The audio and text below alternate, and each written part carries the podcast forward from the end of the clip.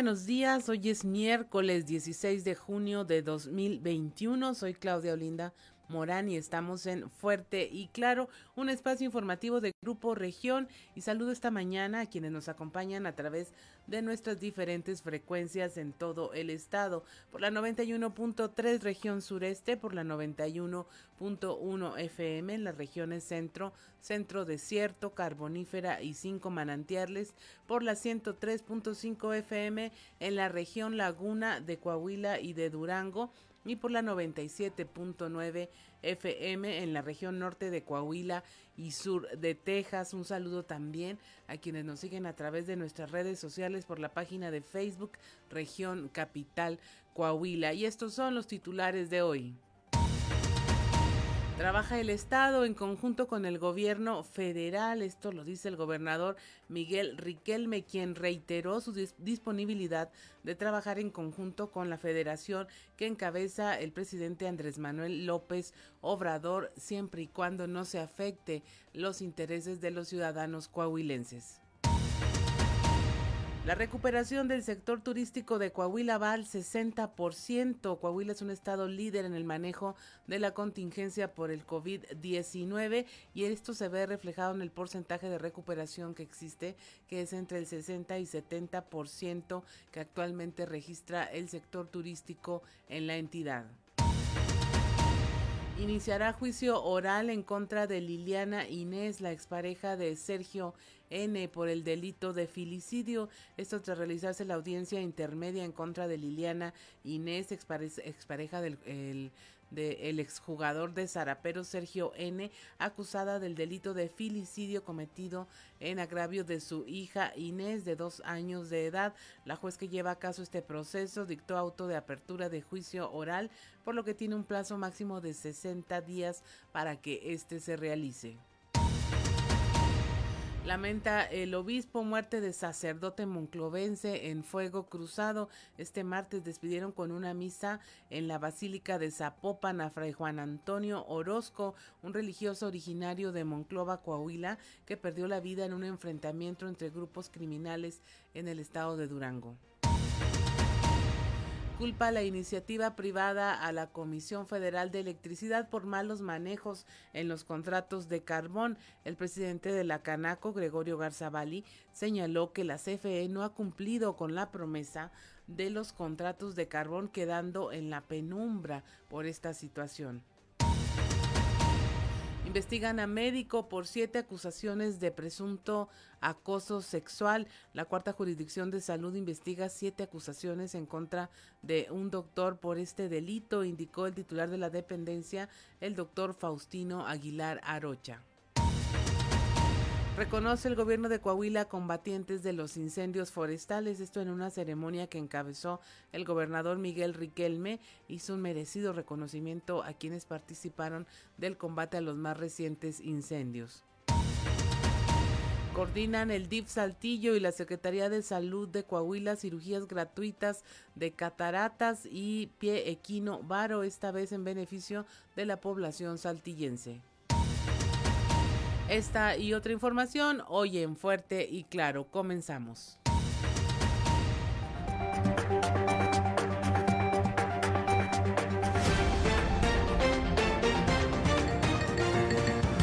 Esto es Fuerte y Claro.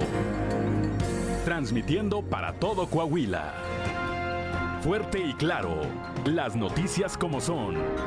Con Claudio Linda Morán y Juan de León.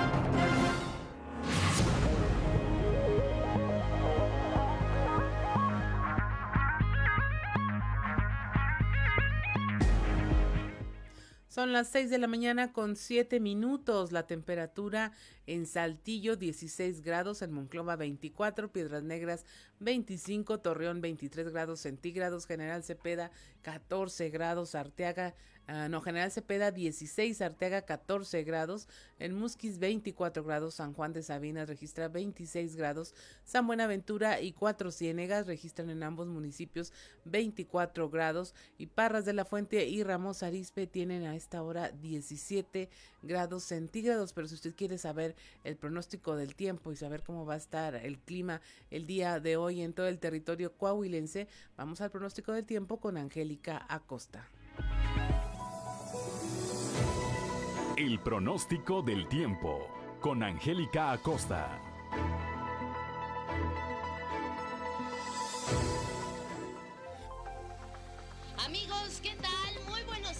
Es miércoles, mitad de semana, ya estoy lista para darte los detalles del clima. Mi nombre es Angélica Costa. Vámonos, Saltillo, máxima de 23 grados, mínima de 14. Fíjate que durante el día pues va a estar muy agradable, no va a estar tan tan cálido como estos días anteriores, pero vamos a tener solecito, ¿ok? Por la noche un cielo totalmente claro, también muy agradable por la noche.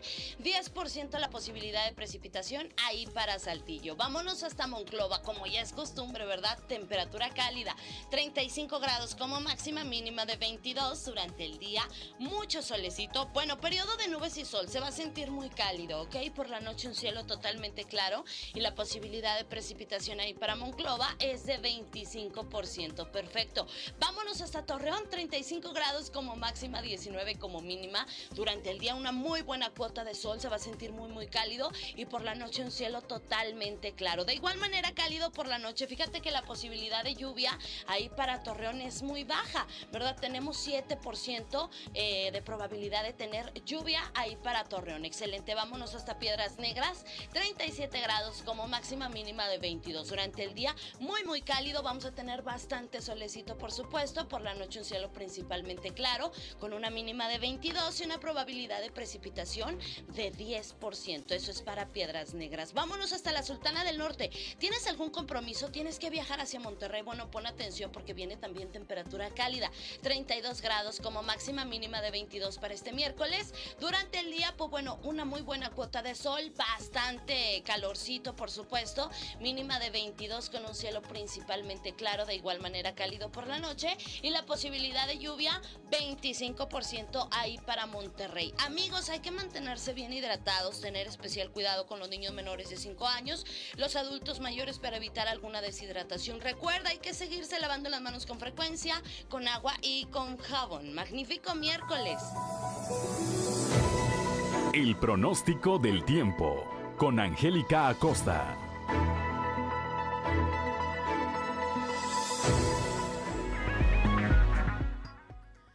Seis de la mañana con 10 minutos. Hoy es miércoles 16 de junio y si usted quiere saber qué ocurrió un día como hoy, vamos a las efemérides con Ricardo Guzmán.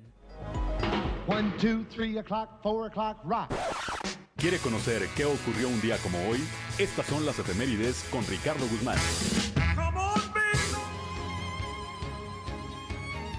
Un día como hoy, pero de 1958, murió el músico mexicano José Pablo Moncayo, creador del Guapango de Moncayo, pieza de profundo arraigo nacional que representa al país en el mundo. También, el 16 de junio pero de 1977, murió el científico alemán Werner von Braun, uno de los padres de la bomba atómica. Tras su ingreso a la NASA, dirigió el lanzamiento del primer satélite artificial y sus investigaciones permitieron la llegada del hombre a la Luna en 1969. Y un día como hoy, pero del 2008, astrónomos europeos descubrieron un grupo de tres supertierras que orbitan una estrella cercana y dos sistemas solares con pequeños planetas.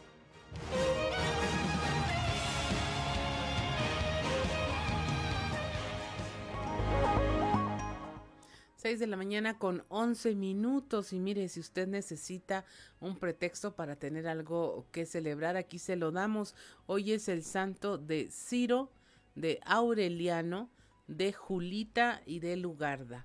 Que si usted conoce a alguien que lleve estos nombres, felicítelos. Ciro, Aureliano, Julita y Lugarda. ¿Ningún conocido? Hoy no tenemos ningún conocido, pero seguramente usted sí, ya sabe, celebre la vida, festeje y pues mantenga su sana distancia. Y es momento de irnos a los deportes con Noé Santoyo. Resumen Estadio con Noé Santoyo.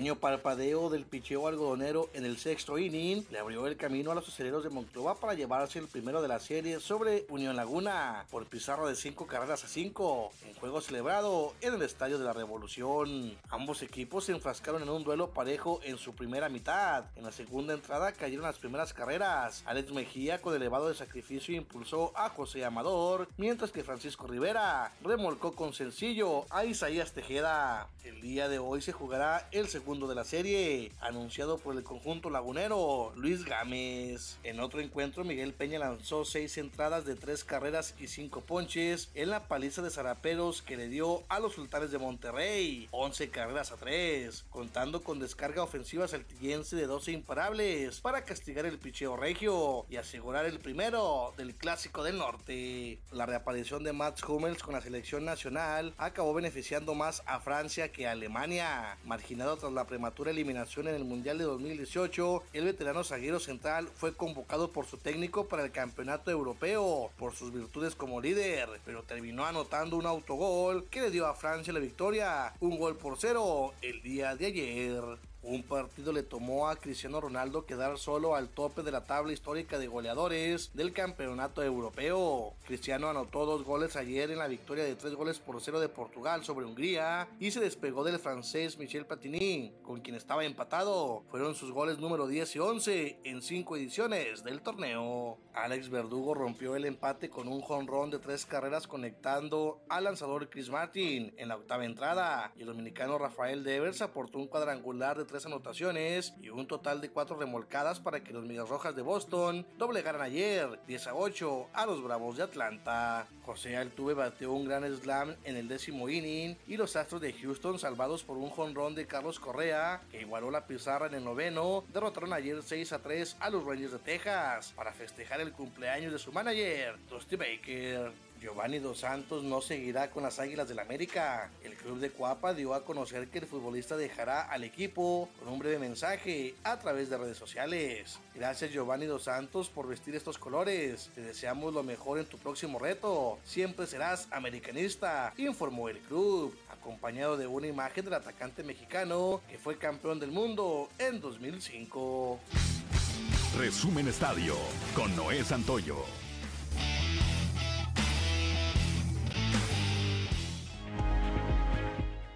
6 de la mañana con 15 minutos. Hoy es miércoles 16 de junio. El tipo de cambio promedio del dólar en México es de un dólar por 19 pesos con 97 centavos. Tuvo un ligero repunte a la compra en 19 con 74, a la venta en 20 pesos con 21 centavos. Y vamos ahora a un resumen de la información nacional. Identifican restos de Yosivani Guerrero, uno de los 43 normalistas desaparecidos. Esto a través de eh, la intervención de un laboratorio de genética de una universidad en Austria, que confirmó que los restos enviados para análisis son de uno de los 43 estudiantes desaparecidos de Ayotzinapa Guerrero. Eh, Guerrero tenía 20 años al momento de su desaparición. Sentencian a ocho años de prisión a exalcalde panista por el asesinato de la periodista Miroslava Bridge en Chihuahua. Este exalcalde eh, del municipio de Chinipas eh, se llama Hugo Ahmed Schultz, fue sentenciado a ocho años de prisión por su responsabilidad en este homicidio ocurrido en marzo de 2017, de acuerdo con la organización Propuesta Cívica en una, en una audiencia relativa a la solicitud de un procedimiento abreviado, la Fiscalía Especial para la Atención de Delitos Cometidos contra la Libertad de Expresión acusó a Hugo Ahmed Slutz por el delito de homicidio en su intervención como partícipe auxiliador y solicitó a la jueza una condena de ocho años de prisión, así como la reparación integral del daño consistente en una compensación económica y una disculpa pública. Matan a seis personas en una fiesta familiar en Guerrero, en la comunidad de Tetipac. Hay dos lesionados. La Fiscalía General de este estado investiga el ataque contra estas personas que se encontraban en un convivio familiar en el municipio de Tetipac. Ha dejado hasta ahora seis personas muertas. En un comunicado, la dependencia señaló que, eh, bueno, todos eran hombres, fueron agredidos a disparos y las dos personas lesionadas se encuentran recibiendo atención médica. Por orden judicial, Sinaloa da el sí al matrimonio igualitario. El PRI y PAN eh, no quisieron votar esta iniciativa, pero diputados del Congreso de Sinaloa aprobaron el martes el matrimonio igualitario en ese estado gracias a una solicitud de amparo por parte de integrantes de la comunidad LGBT. El dictamen fue aprobado con 23 votos a favor, 0 en contra y 17 abstenciones, entre ellas 8 diputados del PRI, 2 del PAN, 3 de Morena, un independiente y 3 del Partido del Trabajo. Padres de niños con cáncer bloquean el acceso al Aeropuerto Internacional de la Ciudad de México. Denuncian falta de medicamentos.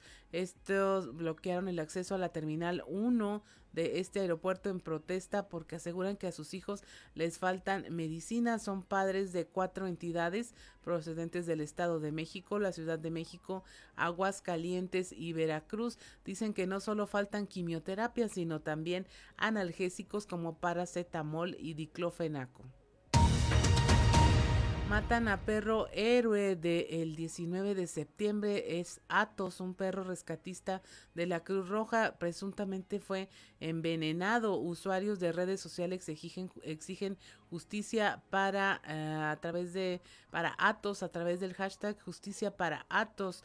La Cruz Roja mexicana lamentó mediante un mensaje en sus redes sociales este asesinato de el rescatista canino. Y hasta aquí la información nacional y es momento de irnos a un consejo G500.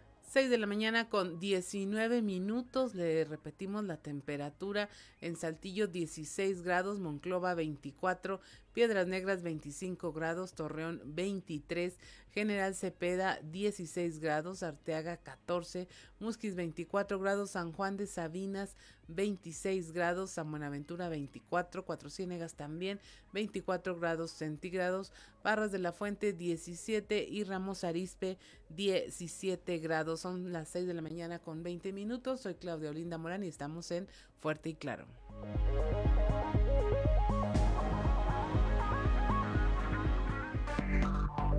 Enseguida regresamos con Fuerte y Claro.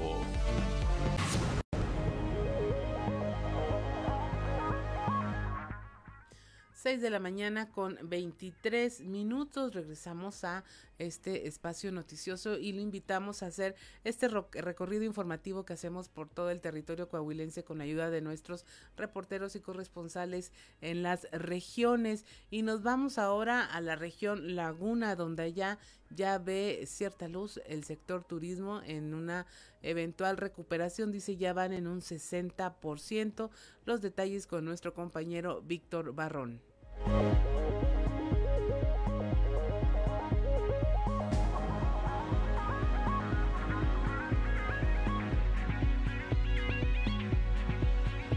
Muy buenos días a quienes nos sintonizan y también a quienes siguen la información de Fuerte y Claro en la red en temas de la comarca lagunera. En opinión de la secretaria de Turismo Lucía Azucena Ramos Ramos, Coahuila es un estado líder en el manejo de la contingencia del COVID-19 y en esto se ve reflejado el porcentaje de recuperación de entre 60 y 70% que actualmente registra el sector turístico de la entidad, donde ha sido clave el trabajo coordinado entre el gobierno del estado y los empresarios, así como distintos actores del ramo, luego de un complicado año 2020. Vamos a escuchar. Yo considero que ahorita estamos en un entre un 60 y un 70% que se ha recuperado. Eh, incluso la generación de empleos, eh, del sector turístico, etcétera, hemos logrado recuperar en poco tiempo este, pues la actividad turística después de haber estado, imagínate, en un 8% en abril de mayo pasado en ocupación hotelera, ahorita estar en un 44% en el estado, la verdad es que hemos tenido una buena recuperación. Sí, rebasamos expectativas, pero eso ha sido el esfuerzo de todos los empresarios del sector. Definitivamente ellos han eh, hecho caso a las disposiciones eh, que emite cada uno de los subcomités regionales, porque pues eh, todos sabemos que existen cinco subcomités regionales y este virus se vino comportando de diferente forma en todas las regiones, entonces en cada región había disposiciones diferentes. Y si era cerrar, cerraban. Y si era tener filtros, tenían filtros. Ramos Ramos informó lo anterior luego de anunciar la séptima edición del Congreso Nacional de la Asociación Mexicana de Recintos Feriales, AMEREF, a realizarse del 22 al 24 de agosto en el municipio de Torreón. Esto es todo en la información. Desde La Laguna reportó Víctor Barrón. Que tengan un día excelente. 6 de la mañana con 26 minutos. Aquí en la región sureste iniciará ya, iniciará ya un juicio oral en contra de Liliana Inés, expareja del exjugador de Zaraperos Sergio N por el delito de filicidio. Usted debe recordar este caso en donde la víctima pues fue la, una niña de dos años, hija de Liliana Inés. La información con nuestro compañero Christopher Vanegas.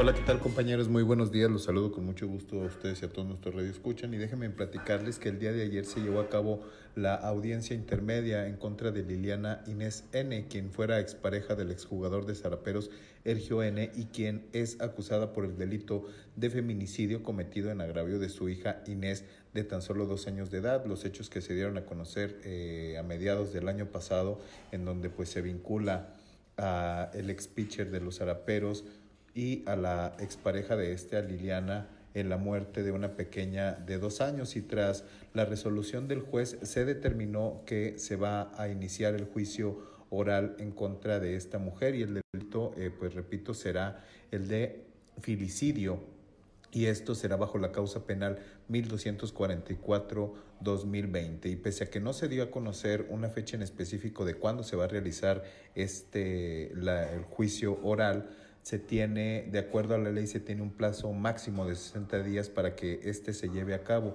y en este proceso ya se concluirá si hay responsabilidades por parte de la madre de esta pequeña que fue eh, asesinada de acuerdo a la versión de las autoridades o bien si no hay pruebas suficientes para fincarle las responsabilidades y quedaría en libertad. Sin embargo, estaremos muy al pendiente de este proceso. Todo indica a que será eh, durante el próximo mes cuando se lleve a cabo el juicio oral y repito, pues bueno, será en este en donde ya se le finquen las responsabilidades correspondientes y se le dé sentencia por el delito de filicidio. Aún no se tiene eh, fecha para ver si se va a iniciar el juicio oral de Sergio N., el ex pitcher de los Araperos, ya que en la audiencia intermedia que fue hace un par de meses se pidió una duplicidad, por tanto aún no se determina si se va a llegar a un juicio oral eh, en el caso de Sergio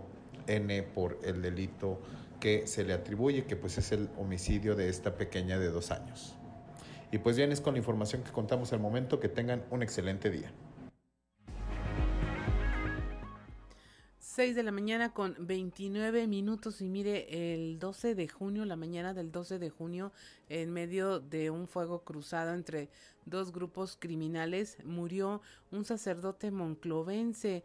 Él pertenecía a la Basílica de Zapopan, era fray Juan Antonio Orozco, un religioso originario de Monclova, pierde la vida en este enfrentamiento y ayer el obispo de Saltillo, Monseñor Hilario González, lamentó su muerte y se ofreció ya una misa exequial en la Basílica de Zapopan, allá donde ocurrió su fallecimiento. La información con Leslie Delgado.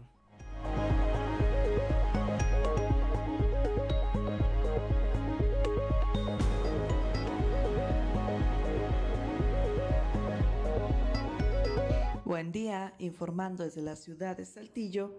Este martes despidieron con una misa exequial en la Basílica de Zapopan a Fray Juan Antonio Orozco, religioso originario de Monclova, que perdió la vida en un enfrentamiento entre grupos criminales en el estado de Durango. Ante esto, el obispo de Saltillo, Monseñor Hilario González, lamentó la muerte del misionero franciscano y agregó que lamentablemente siguen ocurriendo este tipo de situaciones violentas. A continuación, escucharemos su declaración. No es algo nuevo allá, es, una prelatura, es equivalente a una diócesis que se llama el Nayar, es una prelatura en la sierra, eh, principalmente indígena, que está a cargo de un obispo franciscano y este, tiene clero diocesano y clero religioso que ayuda. Entonces, este, el, Monseñor Hernández, González Hernández, este, ya en alguna otra ocasión había mencionado de esta situación difícil. No es la primera vez que hay estos fuegos cruzados, no es la primera vez que sale alguien herido y no es la primera vez que alguien sale muerto y, y un sacerdote. Entonces es una gran pena porque Fray Juan Antonio Orozco, creo, este, es oriundo aquí de Monclova, apenas tenía un año ordenado y, este, y pues nos duele, ¿verdad? Nos duele la pérdida, nos duele también este, este sentimiento de impotencia, de, pues de injusticia, ¿verdad? En el sentido de el que no tenía nada que ver es el que sale este, muerto y pues encomendamos a Dios la vocación de Juan Antonio.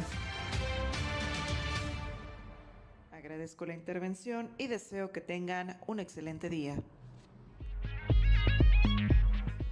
6 de la mañana con 32 minutos. Mire, Fray Juan Antonio Orozco Alvarado pertenecía a la misión franciscana en Santa Lucía de la Sierra, en el municipio de Valparaíso, Zacatecas. Murió el sábado cuando se dirigía a celebrar una misa a la comunidad tepehuana de Pajaritos en el estado de Durango. Quedó ya en medio de esta balacera, como le comentamos, era conocido como Fray Juanito, era muy querido en su comunidad y pues ya vemos aquí el, tema de cómo se lamenta su fallecimiento y su pérdida. Pero vamos ahora a la región carbonífera, donde el presidente de la Canaco, Gregorio Garza Bali, culpa a la Comisión Federal de Electricidad de no haber cumplido con la promesa de los contratos de carbón, quedando en la penumbra todas estas malas prácticas que pues están costando las vidas de los mineros. La información con Moisés Santiago.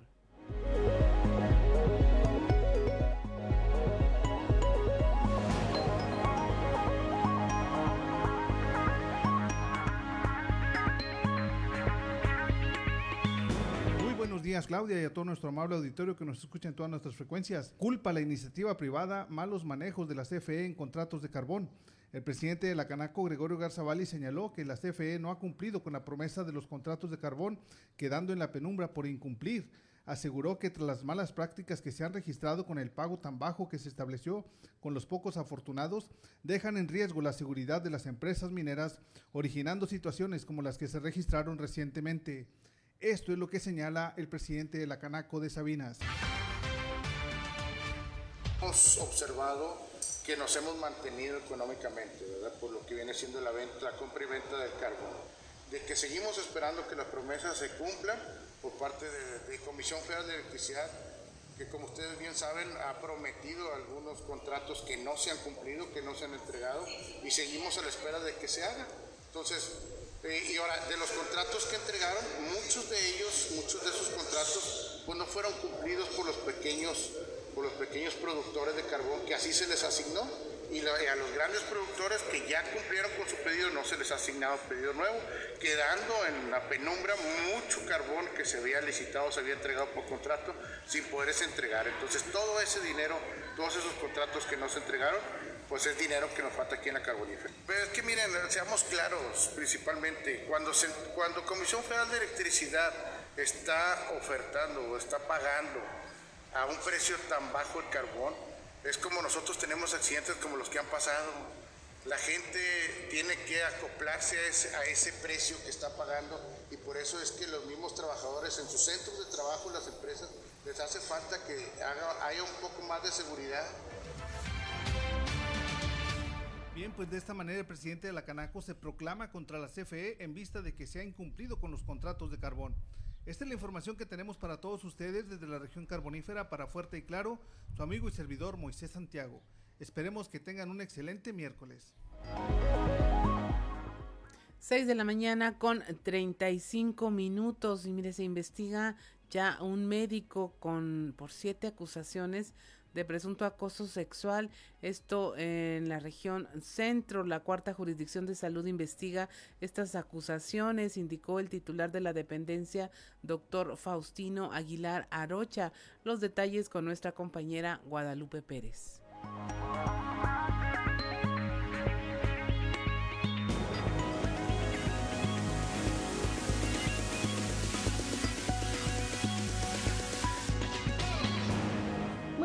Saludos desde la región centro. Tenemos una declaración del jefe de la cuarta jurisdicción de salud, el doctor Faustino Aguilar Arocha. Él nos habla de siete acusaciones que se les ha presentado por presunto acoso sexual.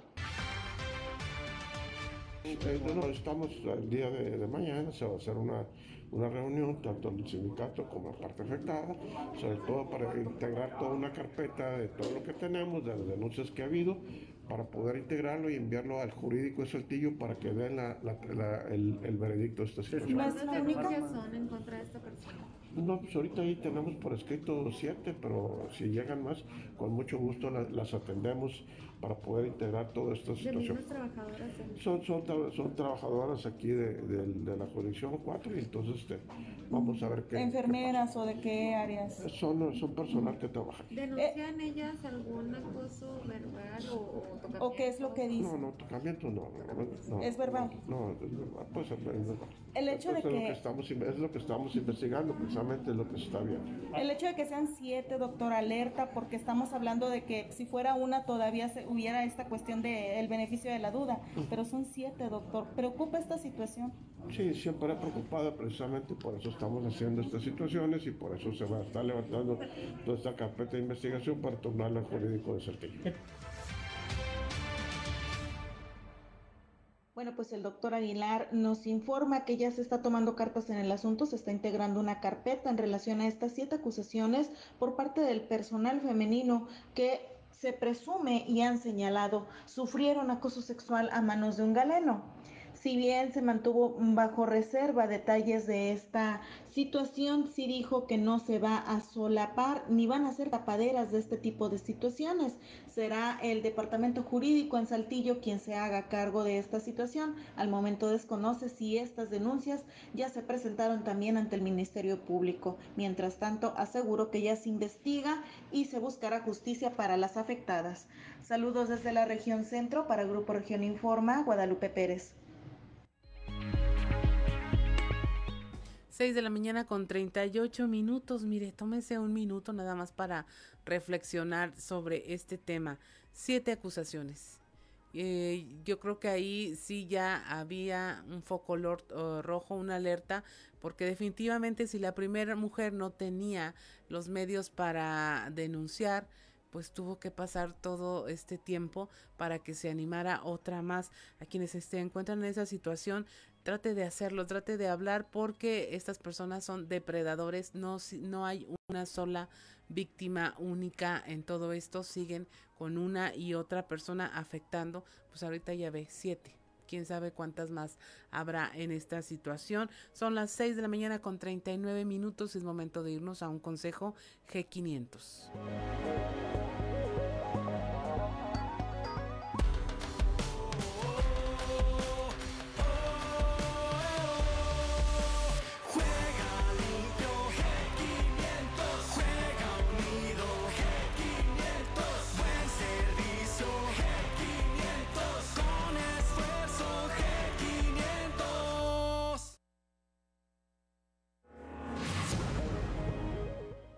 6 de la mañana, 30 y 40 minutos ya. Soy Claudia Olinda Morán, estamos en Fuerte y Claro. 6 de la mañana con 45 minutos. Mire, es momento de irnos a presentarle nuestra portada eh, de Capital, el material impreso. Eh, si usted va manejando, aquí se la platicamos para que no se distraiga. Nuestra nota principal es esta coordinación con la federación siempre y cuando no se afecte a Coahuila en donde el gobernador Miguel Riquelme pues se mantiene en esta postura de trabajar, de sí cooperar y coordinarse con el gobierno federal, pero también defender lo que es el bienestar de los coahuilenses. También le tenemos la recuperación del sector turístico en Coahuila del 60 al 70% en voz de la secretaria del ramo Azucena Ramos. También el inicio de este juicio oral contra presunta filicida con la expareja del exjugador de Zaraperos, Sergio N., por el homicidio y, mm, de su hija Inés, de dos años de edad. Eh, tenemos también a Monseñor eh, Hilario González, que habla de la muerte de Fray Juan Antonio Orozco, un religioso originario de Monclova, caído en un fuego cruzado entre criminales allá en Durango. Le mostramos también y le llevamos hasta usted el tema este de la realización de cirugías gratuitas ahora en beneficio de la región sureste por parte de el DIF Saltillo y la Secretaría de Salud. Y bueno, esta ceremonia que encabezó el gobernador Miguel Riquelme para eh, reconocer a todos los combatientes del incendio forestal en la Pinalosa, del cual pues le estuvimos aquí informando oportunamente de cómo se desarrollaba el combate a este incendio forestal, pues que devoró miles y miles de hectáreas. Y eh, bueno, son las 6 de la mañana con 47 minutos y es momento de, como siempre le decimos, pararse, parar oreja y detenerse a escuchar qué es lo que se oye por ahí en los pasillos del mundo de la política.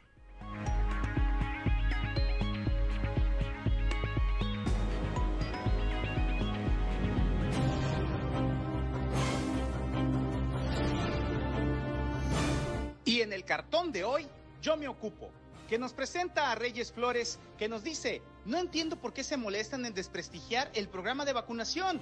Yo ya lo hice.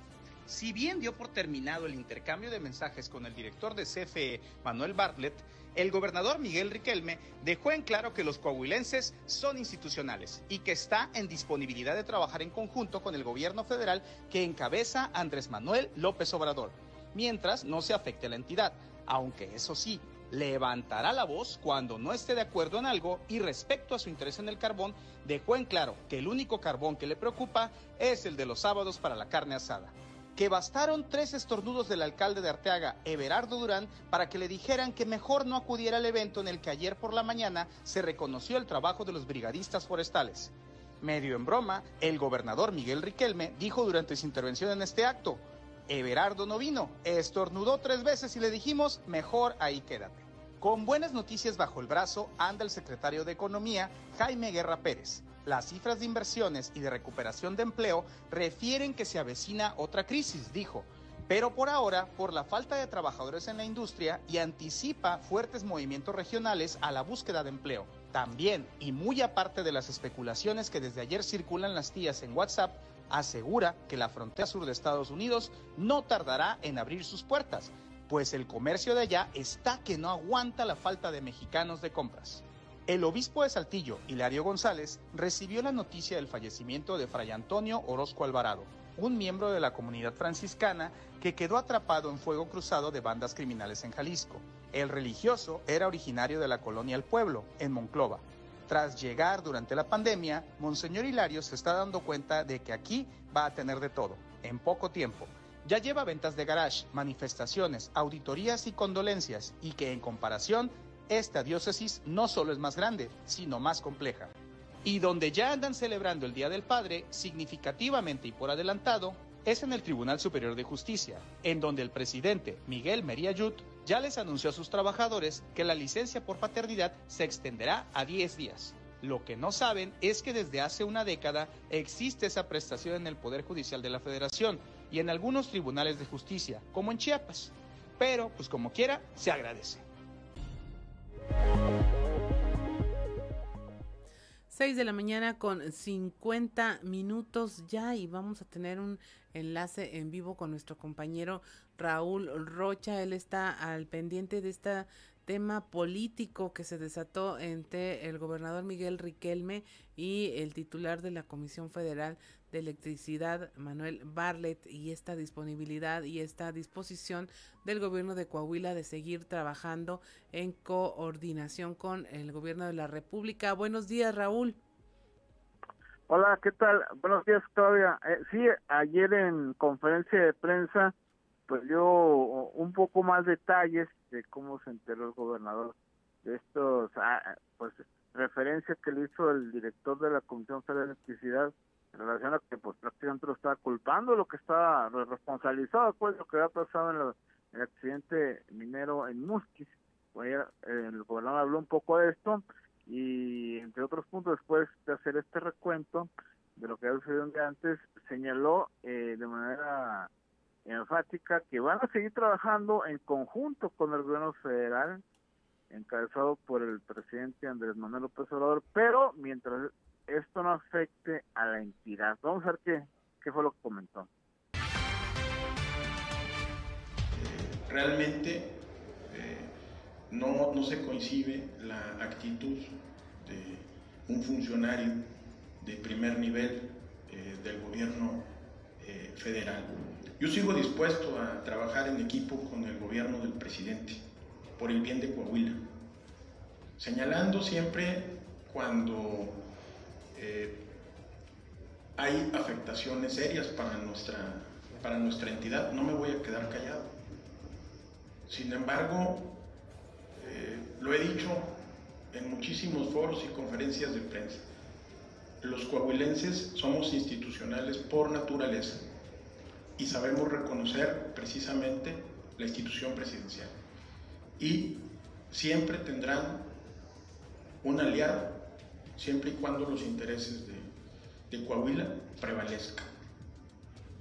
Y quiero este, también, eh, creo que yo es la primera vez que, que, le contesto a alguien en mis redes sociales. Siempre lo hago, eh, prefiero venir a dar la cara en una rueda de prensa y decir lo que pienso y lo que siento. Eh, el día de ayer decidí hacer por primera vez en mi cuenta de Twitter. 6 de la mañana con 53 minutos, pues así es, Raúl, se escuchó todavía tranquilo, mesurado, pero pues directo en este tema, ¿no? Sí, ya fue un poco eh, eh, dando detalles más precisos de, cómo se, se ha entrado esta situación y también ya con esto él decía que da por concluida esa esas diferencias que tenía o esas respuestas que dio a, a Bartlett en el sentido de que pues ya no hubo respuesta de él después de esos tweets que, que él envió. Y como segunda parte de la conferencia de prensa es donde dice que pues de aquí para adelante van a trabajar en conjunto con los gobiernos federales pero como dice ahí eh, mientras pues, no vea alguna afectación o algo que pueda dañar a Coahuila porque pues obviamente dice lo vamos a decir como ha sido como ha sido la costumbre. Y por supuesto que no entiende la actitud que tomó en ese sentido el director de la CFE, Manuel Batas, para contestar de esa manera y que pues quién sabe quién habrá dicho que, que resulta ahora que las minas que son potestad y deben ser manejadas por, el gobierno eh, estatal cuando todo el mundo sabe, de hecho ahí mismo le envié una copia donde indica que es la federación la, la encargada de todo esto, ¿no? Ah, y aún así, eh, también lo que manifestó el, el gobernador de Coahuila fue, bueno, y estamos dispuestos a colaborar. Exacto, sí, sí, a coadyuvar, dice, más allá de que tal vez no sea nuestra, nuestra responsabilidad directamente, estamos de hecho con la intención de que se tiene que firmar un convenio, algo para seguir trabajando en pues en el chequeo de las minas, de las condiciones de los trabajadores, pues prácticamente es cuestión de que hable el gobierno federal este, para estar ahí. Ahí también fue muy puntual en el sentido de que desde el momento que sucedió la tragedia, el gobierno federal se hizo presente ahí mismo en la, en la mina. Entonces, en ese sentido, no había ningún este, reproche en ese sentido y pues no sé qué, que le habrán picado a Bartlett para andar de repente ahí despoticando en ese sentido, ¿no? Así es, Raúl, pues esperemos que ya se calme esta situación Ajá. por el bien de la región que pues ha sido de las más sufridas eh, tradicionalmente. Muchas gracias por tu reporte, Raúl, que tengas una excelente jornada. Igualmente, Claudia, muchas gracias, buen día. 6 de la mañana con 55 minutos. Soy Claudia Olinda Morán y estamos en Fuerte y Claro.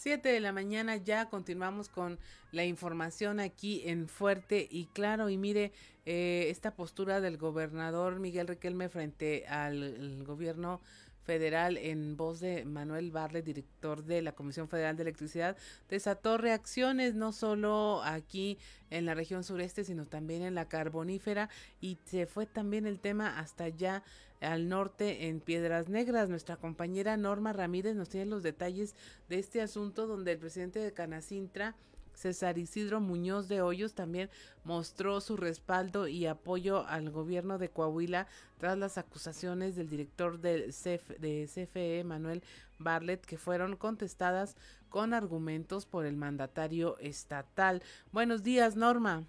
Muy buenos días, Claudia, Juan, muy buenos días. Y bueno, pues eh, efectivamente en esta situación en donde se vio envuelto el gobernador, el apoyo total al gobernador Riquelme Solís expresó el presidente de Canacintra en Piedras Negras, César Isidro Muñoz de Hoyos, quien dijo que la respuesta del mandatario estará eh, también eh, la respuesta del mandatario estatal al director general de la Comisión Federal de Electricidad, Manuel Barlet, fue clara y contundente. Eso es admirable y también respetable. Por su parte, también el que expresó una opinión al respecto, pues fue el presidente del Comité Municipal del Partido Revolucionario Institucional en esta ciudad, eh, Raúl Vela Erjar. Él habló también de este respaldo y también habló de la corresponsabilidad que ha tenido el gobierno del estado con la federación, siendo que el gobernador eh, llegó eh, horas después, minutos de, horas después a, lo que fue esta mina ya en Musquis y dio todo el apoyo, todo el respaldo y aparte que es un profesional en el área de ingeniería, conoce y sabe por lo que tanto pues habla con conocimiento y hechos de la situación que se ha presentado en este sector. De esto, escuchemos la información. Hacemos un respaldo total a, al gobernador eh, Miguel Ángel Riquelme por la postura que ha, que ha tenido a bien eh, expresar y yo creo que con toda justificación este, en ese sentido, defendiendo obviamente eh, a la gente de, de, Piedras Negras, a la gente de la región carbonífera, de los manantiales, por supuesto, de todo Coahuila. Este, en este caso, el de la región carbonífera y con una labor este, tan ejemplar como es la, minería. Y, y, el respaldo, el respaldo total por, por las declaraciones, obviamente, del director general de la Comisión Federal de Electricidad en deslindarse de esos temas cuando este, todos sabemos que constitucionalmente pues es una responsabilidad de las autoridades federales. Es, es, es una declaración pública de nuestro gobernador eh, contundente, admirable y respetable. El cómo defiende a Coahuila, el cómo defiende el trabajo que él está encabezando aquí en Coahuila. Y nosotros lo vemos, la verdad, con muy buenos ojos. Eh, ¿Por qué? Porque vemos que los resultados después de que pasó el accidente de los mineros, pues fue gracias a que el Estado estuvo al tanto para poder sacar a, los siete mineros que estaban eh, en este accidente y no se vio ninguna acción del gobierno federal. Esa es la verdad de las cosas. 7 de la mañana con tres minutos, pues así es, Norma, ya se vio el respaldo también de las organizaciones eh, privadas, de la iniciativa privada y pues es un acuerdo, ¿no? Eh, aquí se actuó y la federación dejó de hacerlo. Así es, y recordemos que pues eh, la cuestión de la inspección en las minas es totalmente federal, no puede intervenir ahí la, lo que es el área de la Secretaría de Trabajo y Previsión Social del Estado. ¿Estarás de acuerdo que ya es momento también en que pues todos nos pongamos las pilas, todos los niveles de gobierno, porque definitivamente cada vez que nosotros encendemos un foco estamos consumiendo la energía que se produce allá en la carbonífera y bajo estas condiciones inhumanas para los trabajadores?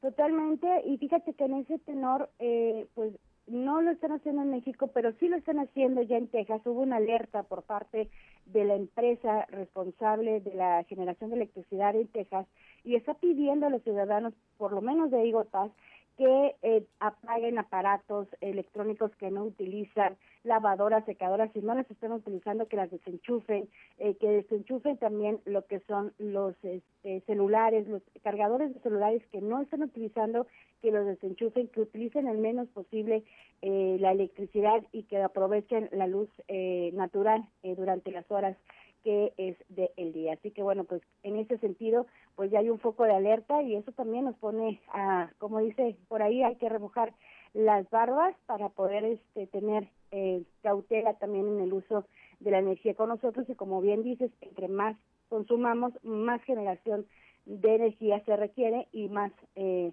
pues falta de apoyo para los mineros, lo que estamos haciendo también la ciudadanía. Es una corresponsabilidad total. Así es, pues muchas gracias Norma, que tengas una excelente jornada. Muchas gracias por los detalles de esta información. Muy buenos días, Claudia. Son las 7 de la mañana con 5 minutos. Continuamos ahora con el tema eh, del retorno a clases presenciales. Eh, ya se está exigiendo a la Secretaría de Educación Pública a nivel nacional que disponga de un mecanismo por escrito de cómo va a ser este retorno. El exhorto, bueno, se lanzó desde el Congreso del Estado en voz del diputado Álvaro Moreira, que propuso un punto de acuerdo para que se haga llegar por escrito este mecanismo de regreso a clases presenciales a todas las escuelas públicas y privadas por parte de la Secretaría de Educación. Documento plantea una serie de sugerencias sobre seguridad e higiene así como estrategias académicas previas y durante la apertura de los planteles con el objetivo de orientar y dar respuesta a la necesidad de asegurar el regreso a las aulas en condiciones de higiene y salud. Un esfuerzo similar es lo que hoy se solicita, dirigido al ciclo escolar 2021-2022 y que abarque todos los niveles educativos. Una guía en donde se establezca una ruta de regreso seguro a clases esto es prioritario, pues recientemente se ha dado a conocer que en los próximos días se decidirá cuáles y cuántas escuelas más se apegarán a este plan piloto, así como la revisión que tienen en puerta para verificar los detalles bajo los que, bajo los que regresan a las aulas los alumnos de carreras y talleres prácticos de la Universidad Autónoma de Coahuila. La reapertura de las instituciones educativas precisa de un enfoque multisectorial coordinado entre los responsables de la educación, infraestructura, salud, agua, higiene, nutrición, protección, entre muchos otros. Por ello, la importancia de solicitar a la Secretaría de Educación Pública del Gobierno Federal se proporcione un documento oficial que fije el mecanismo de regreso a clases presenciales de forma segura y tranquila a fin de que tanto escuelas públicas como privadas de todos los niveles se apeguen al mismo.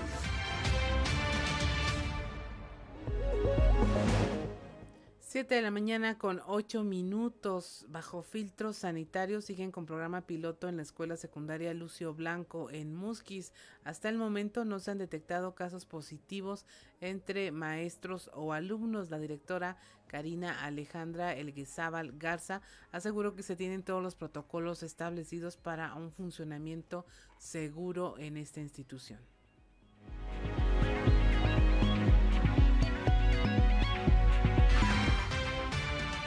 Se manejan tres filtros. Nosotros estamos trabajando junto con los padres de familia en el filtro en casa, que es el primer filtro que, se aplica.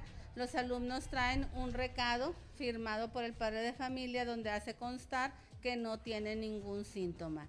Al ingresar a nuestra institución está el filtro escolar, donde se les toma la temperatura, se checa el recadito del padre de familia y se le aplica el gel Posteriormente pasan los alumnos al salón de clase y tenemos también el filtro en el aula, ¿verdad? De este están encargados los prefectos y los maestros.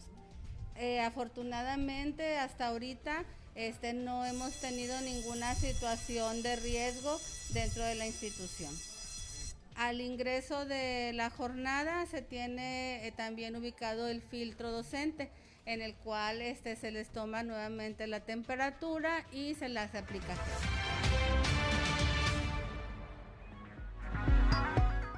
7 de la mañana con 9 minutos. Mire, hace unos días, en, bueno, esta semana en una de las mañaneras, el presidente Andrés Manuel López Obrador dijo que se debe sacar a los mexicanos de la pobreza y que se incorporen a la clase media.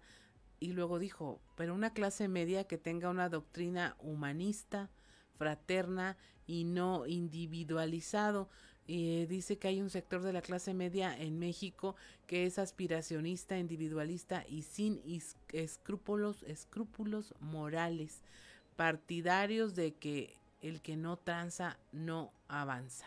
Vamos a hablar un poco de esta golpeada por todos lados clase media en voz de, de nuestro invitado, quien ya lo tenemos en la línea telefónica, Marcelo Lara, que es administrador financiero en una, Universidad Autónoma de Coahuila, que usted lo conoce porque eh, tocamos siempre muchos temas de economía, de finanzas con él, que nos afecta a todo. Y definitivamente la clase media está definida por una situación financiera, por una situación de aspiraciones también, que vamos a platicar con él. Buenos días, Marcelo, ¿cómo estás?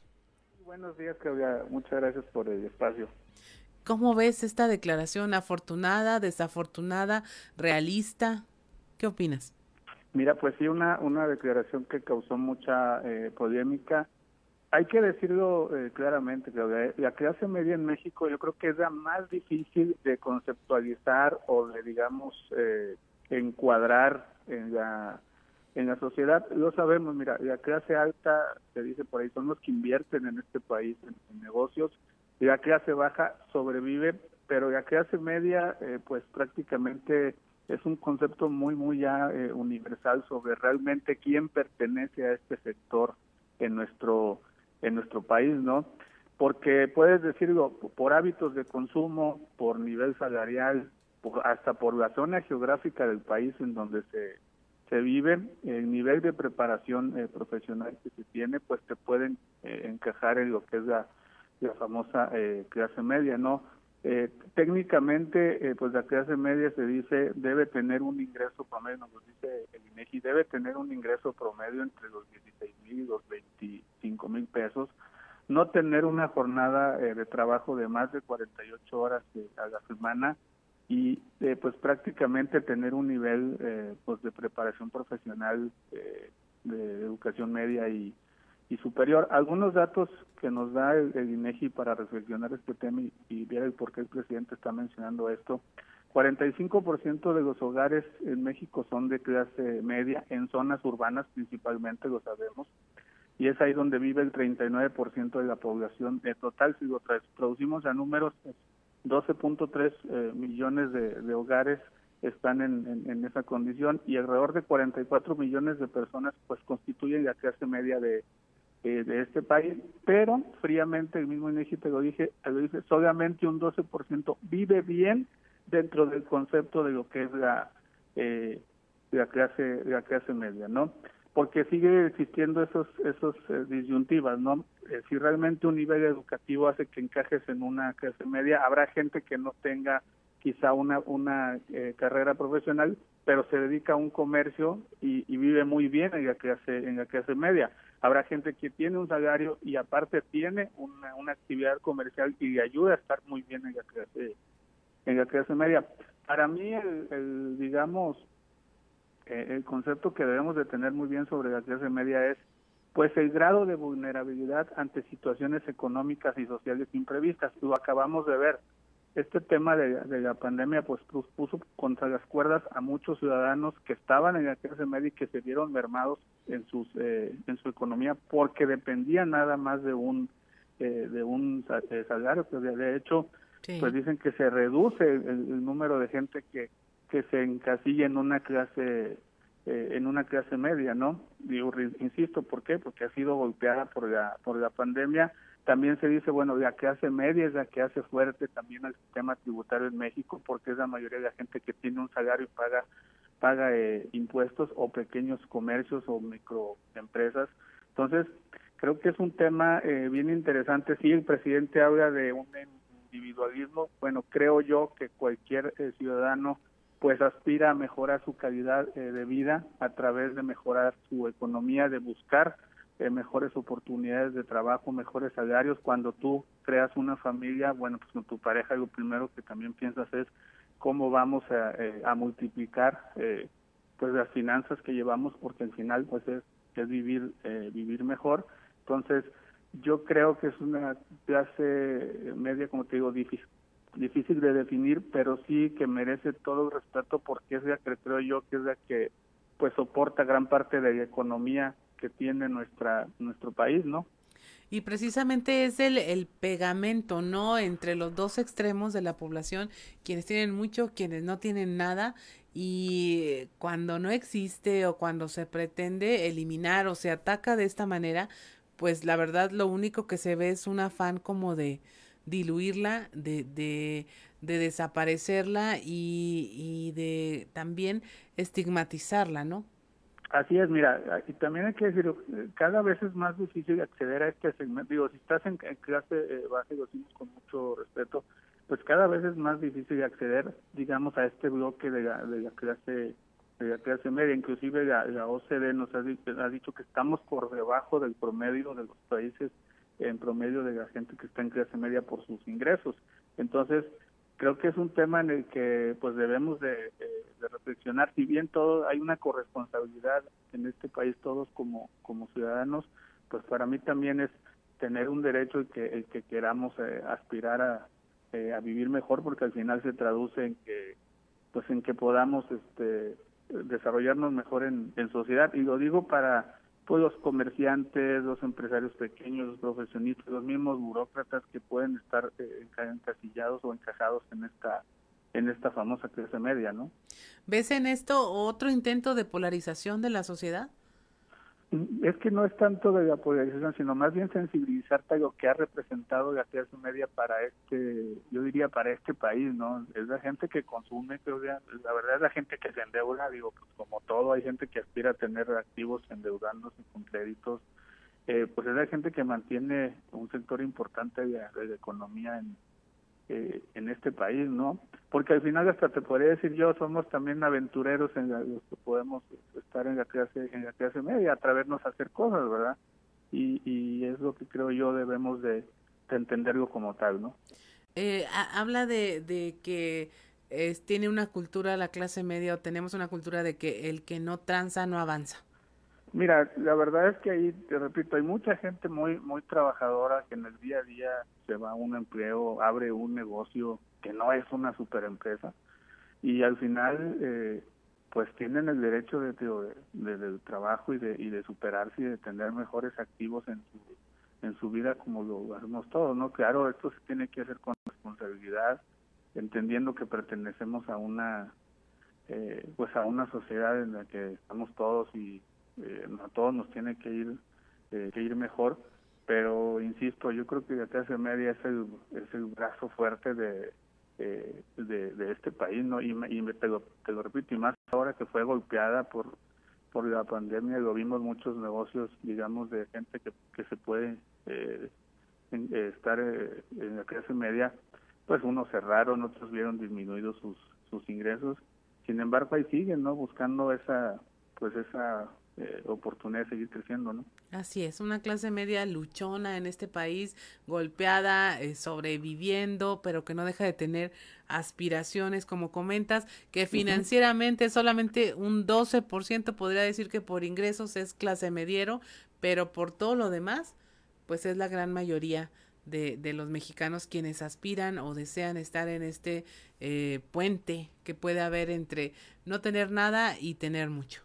Así es, y digo, lo que te digo, a veces puede ser muy arbitrario poner cifras de, de qué, de cómo puedo yo pertenecer a una clase media, digo, porque lo, más sencillo existe por un nivel salarial o por un nivel de ingreso promedio eh, mensual, pero creo que a medida que, avanza y evoluciona la sociedad, pues ya son otros factores que te permiten estar en, un, una mejor eh, calidad de vida bueno, o en una clase, una famosa clase clase media, ¿no? Porque también por ahí dicen, pues una cosa es el nivel de gasto que yo traigo y otra es la clase social en la que realmente estoy encuadrado. Hay gente también, digamos así, que gasta muchísimo y, no tenía para gastar tanto, pero bueno, quieren estar también eh, perteneciendo a esa, a esa clase social, ¿no? Así es. Pues muchas gracias, Marcelo, como siempre, eh, muy agradecidos de que hayas estado con nosotros y compartido toda esta conversación que ya teníamos ganas de, de tenerla. Muchas gracias, Marcelo, excelente día. Gracias a ustedes.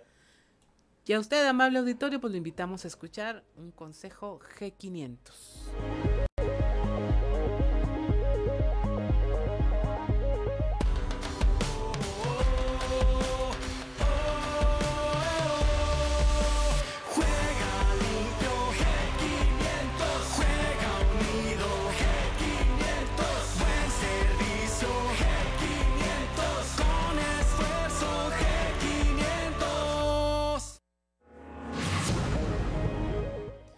7.20 de la mañana, soy Claudia Olinda Morán y estamos en Fuerte y Claro.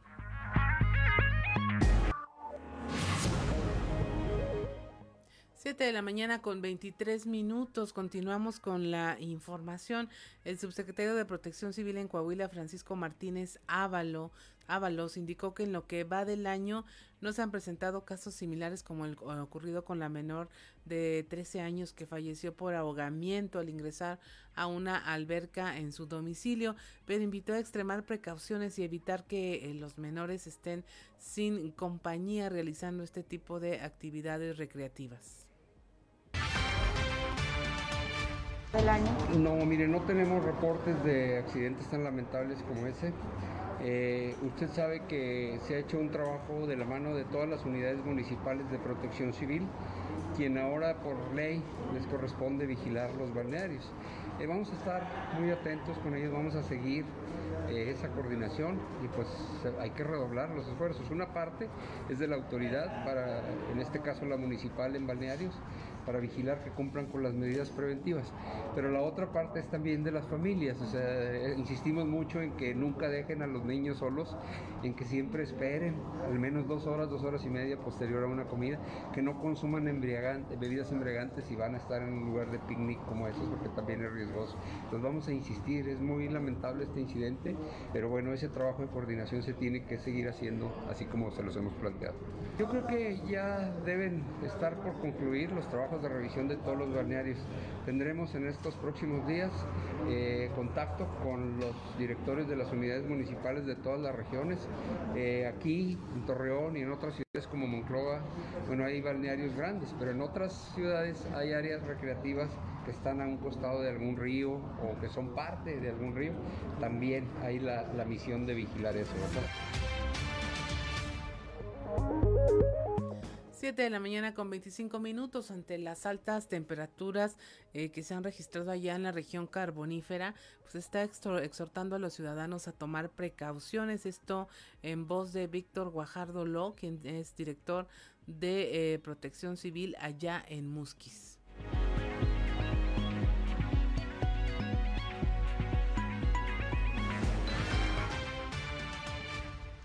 Bueno, pues como pueden ver ustedes, este, estamos pasando por estas altas temperaturas aquí en la región, ¿verdad? Entonces, este, la recomendación aquí es pues que se sigan hidratando. Que no se expongan mucho a los, a los, rayos del sol, ya que los rayos ultravioleta pues están muy altos. Y pues lo demás es eh, mantenerse hidratados, sobre todo niños y adultos mayores que, pues, que no los estén exponiendo a estas altas temperaturas y sobre todo a los rayos del sol. Esta semana vamos a rondar entre los 38 y 39 grados, pero la semana que entra se pronostican temperaturas mucho más superiores.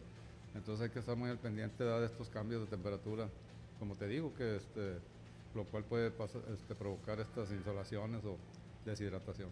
¿Usar bloqueadores Sí, es muy recomendable, aunque lo primero pues, es no exponerse al sol y, y pues la gente que realmente anda en esto sí que use bloqueadores. 7 de la mañana con 27 minutos, el gobierno de Coahuila reconoció la labor de los combatientes a los incendios forestales en la Pinalosa. El último de ellos, dice, se actuó como uno solo, como un equipo, y esto es lo que debe ser. Escuchémoslo.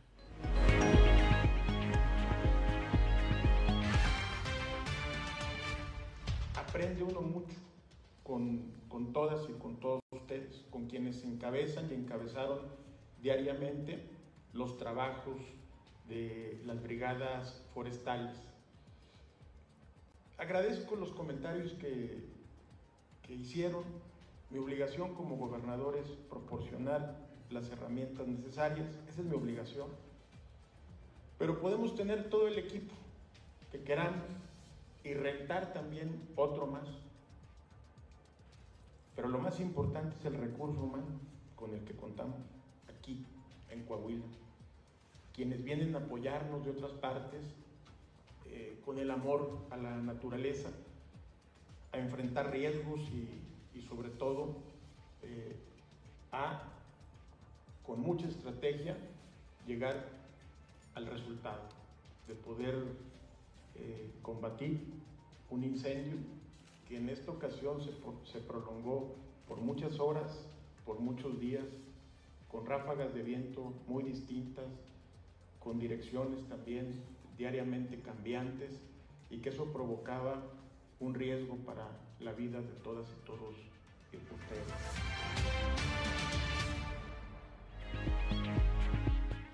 7 de la mañana con 29 minutos. El DIF y la Secretaría, el DIF Saltillo y la Secretaría de Salud en Coahuila están trabajando de manera conjunta para llevar cirugías gratuitas de cataratas y pie equino varo a la población saltillense. Liliana Salinas Valdés, presidenta del DIF municipal, se reunió con eh, la directora del Instituto de Servicios de Salud, Rehabilitación y Educación Especial e Integral con Alma Rosa Paredes para afinar los detalles de este programa que bueno se va a reactivar. Se está ya durante esta semana iniciando el proceso de valoración para 200 pacientes candidatos a cirugías de cataratas, esto dentro de las instalaciones del Centro Estatal del Adulto Mayor. De estos 200 pacientes, 197 eh, fueron gestiones que solicitaron directamente el alcalde Manolo Jiménez y que ya están siendo atendidas.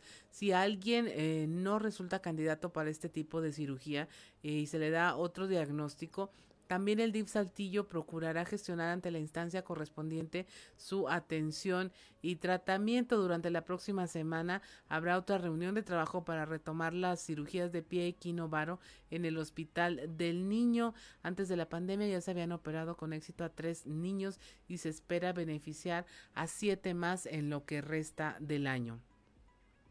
7.30 de la mañana, eh, por segundo año consecutivo, la Fiscalía General del Estado y el Tribunal Superior de Justicia firmaron un convenio de colaboración con la Universidad Vizcaya de las Américas para que eh, los alumnos con materias afines a estas dependencias puedan realizar prácticas profesionales y tener un mejor desarrollo en el ámbito laboral.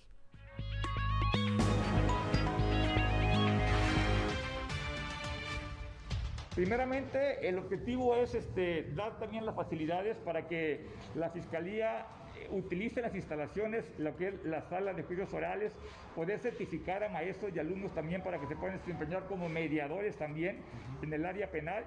Y obviamente este también beneficio se extiende para que nuestros alumnos tengan ahí un espacio para poder hacer prácticas y servicios sociales. ¿De qué carreras podrían Derecho y criminología, psicología particularmente. ¿Cuántos alumnos hay de estas carreras? Pues yo me imagino aproximadamente, porque no tengo el dato exacto, que estamos hablando de unos cerca de 500 alumnos en estas tres carreras.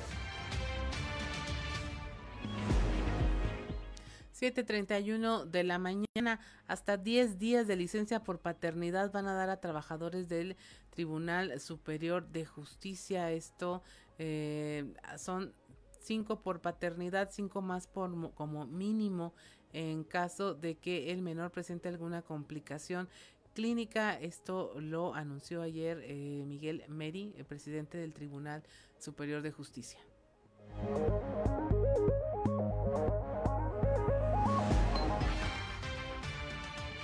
En principio, dentro de, esta política que, ha implementado el poder, que hemos implementado en el Poder Judicial, que va dirigida directamente a las familias en todo el Estado, eh, hemos actuado en el tema de, la violencia contra la mujer y en este caso tenemos que actuar también en favor de los hombres que son padres. Por eso el Poder Judicial extiende una licencia de paternidad con el voto unánime del Consejo de la Judicatura para que quien tenga la fortuna de ser padre o de adoptar un niño o una niña pueda eh, ausentarse del trabajo durante 10 días y poder incorporarse a las labores del hogar, del trabajo, de en familia. Eh, yo decía hace un momento que los hombres y las mujeres somos iguales frente a la ley, tenemos los mismos derechos y las mismas obligaciones. Por lo tanto, así como una madre tiene la posibilidad de pedir una licencia por su maternidad, el padre podrá tener una licencia por su paternidad durante 10 días.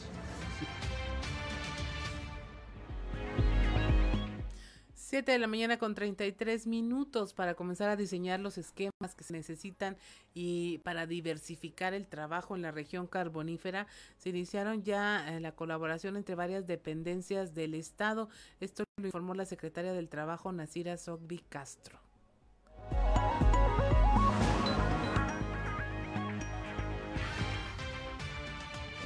Hoy tenemos una reunión intersecretarial, como les comentaba, en donde estará sentado en la mesa también el secretario de Economía, este, precisamente pues para ir planteando esa, esa situación.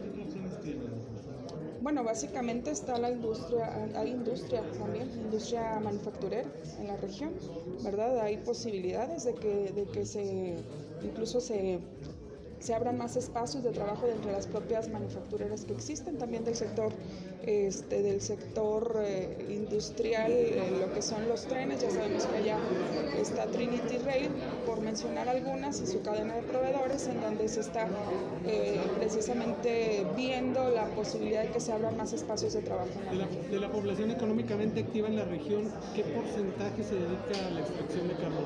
¿Qué porcentaje trabaja en las minas?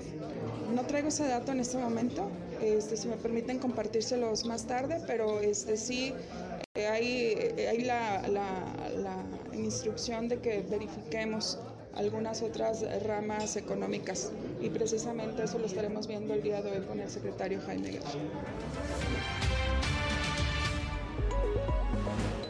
7 de la mañana con 35 minutos. Están por concluir ya las investigaciones en torno a la mina Micarán. El fiscal general del estado, Gerardo Márquez Guevara, dio a conocer que el peritaje que realizan elementos de esta dependencia, eh, donde murieron siete, siete mineros, están por concluir y será hasta entonces en que se definan qué responsabilidades se les pueden atribuir a los concesionarios y dueños de este complejo minero.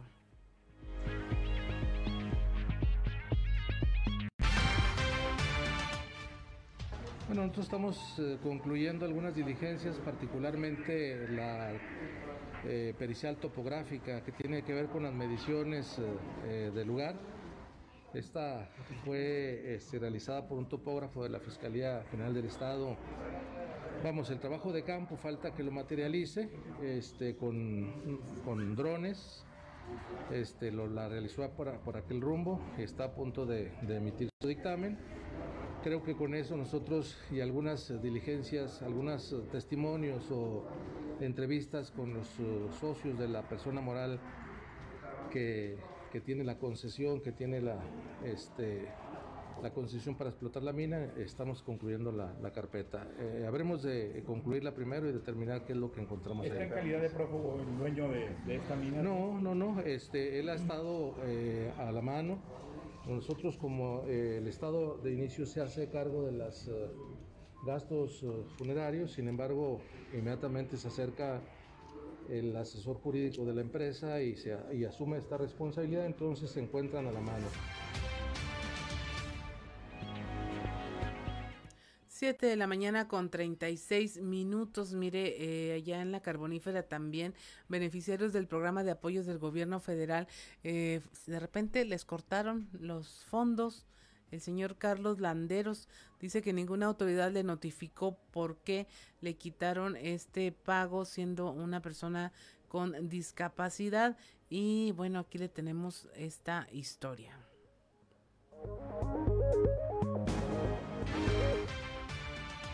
A mí no, no me llegó mi pago y quedaron de que nos esperáramos, que nos avisaban y hasta esta fecha no nos han dicho nada si va a haber pago o no va a haber pago. Nos dijeron nada más que esperáramos el siguiente pago a ver qué razón había y hasta la fecha no nos han dicho nada de cuánto de si nos van a pagar o, hay que esperar. Estamos este, pues temerosos, ¿verdad? Temerosos porque es una buena ayuda y aparte de eso, la discapacidad que, que tengo yo, este, eh, no puedo trabajar en otro trabajo, en otro trabajo porque el aire me falta, mi pulmón no quedó bien y, y a raíz de eso tengo esa, esa discapacidad y por eso metimos la papelería y, pues estábamos ayudando muy bien y ahora pues estamos batallando porque ya ese recurso no llega. Sí, estoy hablando del pago del gobierno federal de discapacidad. Este, hay de 68 y más, pero nosotros estamos dentro del programa de discapacidad y eso es a lo que me refiero. Ante la alta demanda que tienen las carreras de Derecho e Ingeniería en Sistemas de la Universidad Autónoma de Coahuila, se presentaron dos programas educativos, uno en línea y otro semipresencial para quienes eh, presentaron el examen de admisión y no alcanzaron el puntaje requerido, así lo informó el director de la Facultad de Jurisprudencia, Alfonso Yáñez.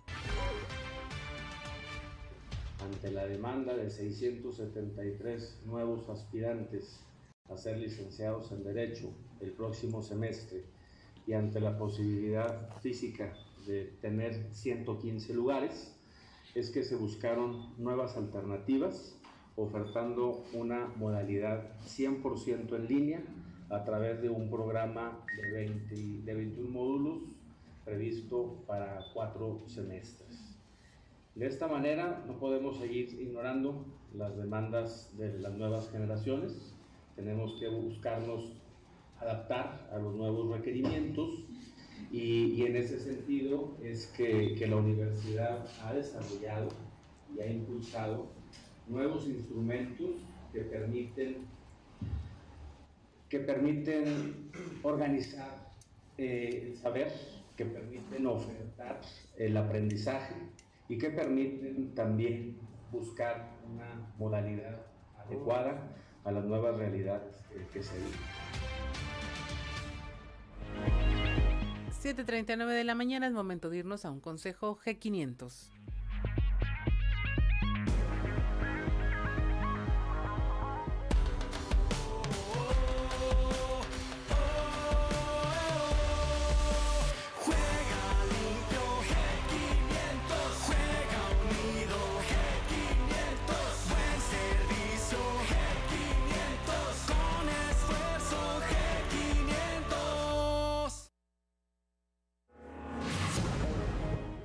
Cuarenta de la mañana, soy Claudia Olinda Morán y estamos en Fuerte y Claro.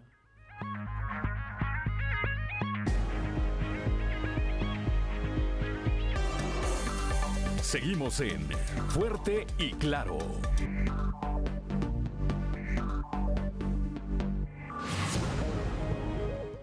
Siete de la mañana con 45 minutos. es momento de irnos a las voces de hoy en Fuerte y Claro con Ricardo Guzmán.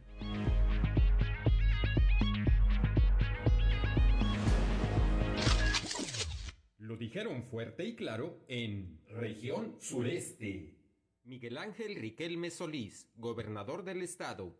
Estado trabaja en conjunto con el gobierno federal. Yo sigo dispuesto a trabajar en equipo con el gobierno del presidente por el bien de Coahuila señalando siempre cuando hay afectaciones serias para nuestra, para nuestra entidad. No me voy a quedar callado. Región Norte. César Isidro Muñoz, presidente de Canacintra, respaldan iniciativa privada y políticos al gobernador Miguel Ángel Riquelme. Hacemos un respaldo total eh, al gobernador eh, Miguel Ángel Riquelme por la postura que ha, que ha tenido. Región carbonífera.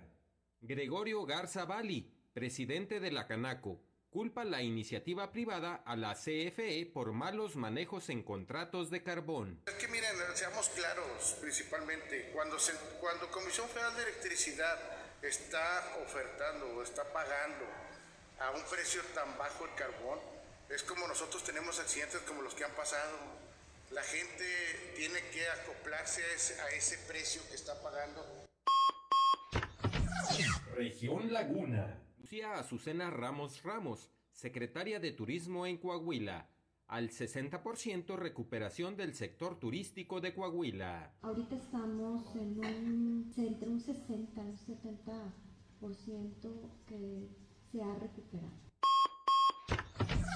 Región Centro. Faustino Aguilar Arocha, jefe de la Jurisdicción Sanitaria número 4 investigan a médico por siete acusaciones por presunto acoso sexual. No, pues ahorita ahí tenemos por escrito siete, pero si llegan más, con mucho gusto las, atendemos para poder integrar toda esta situación. trabajadoras?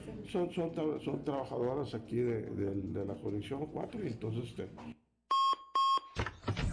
Las voces de hoy en Fuerte y Claro. 7 de la mañana con 48 minutos, la temperatura en Saltillo 16 grados, en Monclova 24, Piedras Negras 25, Torreón 23, General Cepeda 16 grados, Arteaga 14 grados, Musquis 24, San Juan de Sabinas 26 grados, San, Buenaventura y Cuatro Ciénegas 24 grados, Parras de la Fuente y Ramos Arispe registran 17 grados centígrados y es momento de pasar a nuestro resumen informativo a nivel nacional. Identifican restos de Yoshivani Guerrero, uno de los 43 estudiantes normalistas desaparecidos. Esto a través de un laboratorio de genética eh, en Austria, quien confirmó que los restos enviados para análisis son de uno de los 43 estudiantes de Ayotzinapa. Se trata de Yoshivani Guerrero de la Cruz, quien tenía 20 años al momento de su desaparición. Sentencian a ocho años a exalcalde panista por el asesinato de la periodista Miroslava Brish allá en Chihuahua. El exalcalde de Chinipas, Hugo Ahmed Schultz, fue sentenciado a ocho años de prisión por su responsabilidad en este homicidio ocurrido en marzo de 2017. Eh, se acusó a Hugo Ahmed del delito de homicidio en su intervención como partícipe auxiliador y se solicitó a la jueza una condena de ocho años, así como la reparación integral del daño eh, consistente en la compensación económica y una disculpa pública. Matan a seis personas en una fiesta familiar en Tetipac, Guerrero. Hay dos lesionados. La fiscalía dijo que se investiga ya el ataque contra estas personas que se encontraban en un convivio familiar en esta comunidad y que bueno, hasta ahora ha dejado seis personas muertas y dos personas más lesionadas que se están atendiendo médicamente. Por orden judicial, Sinaloa le da el sí al matrimonio igualitario. El PRI y el PAN no votaron por la iniciativa. Los diputados aprobaron este martes el matrimonio igualitario en este estado gracias a una solicitud de amparo interpuesta por integrantes de la comunidad LGBT y más.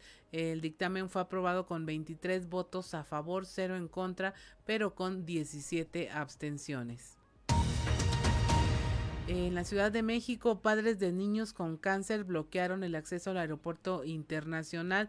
Denuncian la falta de medicamentos. Eran alrededor de 20 padres de familia. Eh, bloquearon el acceso a la terminal 1 del aeropuerto. Dicen que a sus hijos les faltan medicinas. Son de, proceden de cuatro entidades. Son del Estado de México, Ciudad de México, Aguascalientes y Veracruz. Dicen que no hay quimioterapias, pero tampoco analgésicos como paracetamol y diclofenaco. Eh, matan a perro héroe del 19 de septiembre, se llamaba Atos, es un perro rescatista de la Cruz Roja, aparentemente fue envenenado eh, a través de sus redes sociales, la Cruz Roja hizo una mención eh, con el hashtag justicia para Atos, donde pide pues justicia para ah, poder despedir a este perro que al que de acuerdo con la publicación un, un ser humano le quitó la vida. 7 de la mañana con 51 minutos. Es momento de irnos al show de los famosos con Amberly Lozano.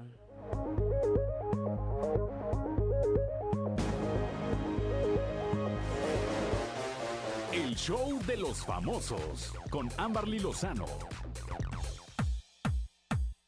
Tania Rincón se contagia de COVID-19. Tania Rincón anunció que dio positivo a la prueba de COVID-19, luego de que la producción del programa Guerreros 2021 diera a conocer que suspenderá las grabaciones por algunos días debido al gran número de contagios que se presentaron entre los miembros del staff. Guti Carrera, capitán del equipo Cobras, dio positivo a COVID-19 al igual que su pareja Brenda Zambrano, por lo que la productora Rosa María dio la orden de que las grabaciones pararan hasta que se elimine el riesgo de contagio. Tania Rincón compartió que hasta ahora no se ha presentado ningún síntoma grave de la enfermedad. La presentadora se mostró positiva y espera que el contagio se dé de forma favorable.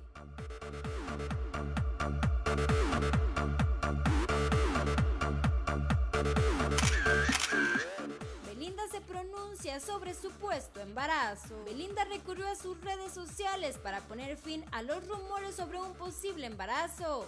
Esto a escasas semanas de comprometerse con Cristian Odal. En redes sociales especulaba que la cantante de pop estaba esperando a su primer bebé con el cantautor mexicano. Sin embargo, hace días la propia Belinda acabó con los rumores. La también actriz publicó una serie de videos en los que presume un abdomen plano. Acto seguido posteó una historia de Instagram en la que se lee en mayúsculas no estoy embarazada. Poco después, el post fue eliminado de la red social. Cristian Odal, 22 años, no se ha pronunciado al respecto. Sin embargo, semanas atrás confesó que ser papá sí está en sus planes. Aseguró que primero quiere casarse con Belinda y luego en algunos años convertirse en padre.